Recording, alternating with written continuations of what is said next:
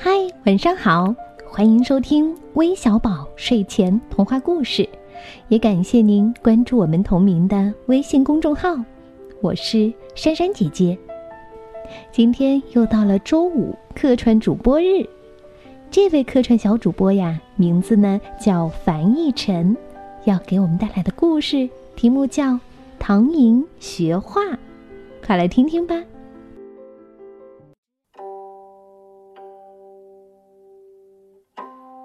唐寅学画。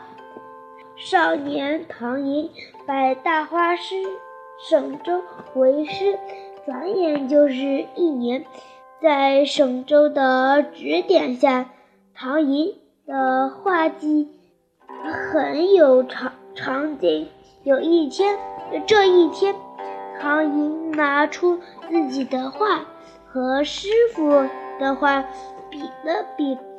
发现已经不相上下了，我已经学成了，该出师了。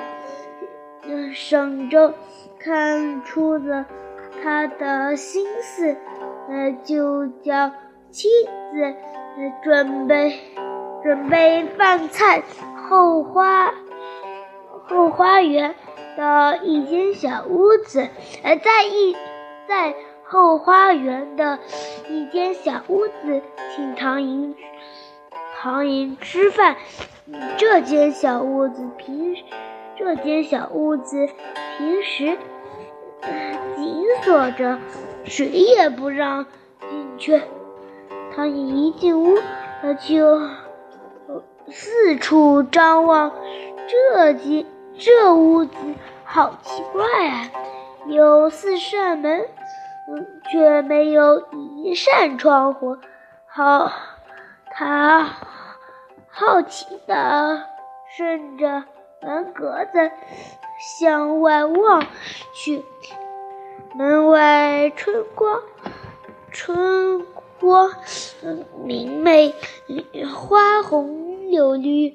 呃，他想，这么好的风景，师傅却。从没让我进来过。唐寅站站起来，站起来就去推门。也许是门锁了，锁了起来，推不开，他便去，他便去开另一扇门，也没打开。他用力去推第三扇门，这扇体力被被门撞回来。原来这三扇门都是沈周画出来、画在墙壁上的。唐寅明白了，他转过身，又膝呃跪在师傅面前说：“师傅。”我不想回家了，让我再跟你学三年吧。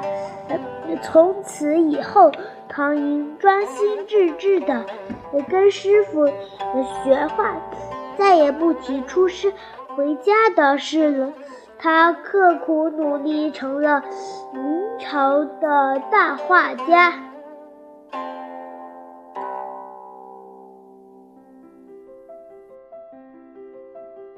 谢谢我们小主播带来的故事。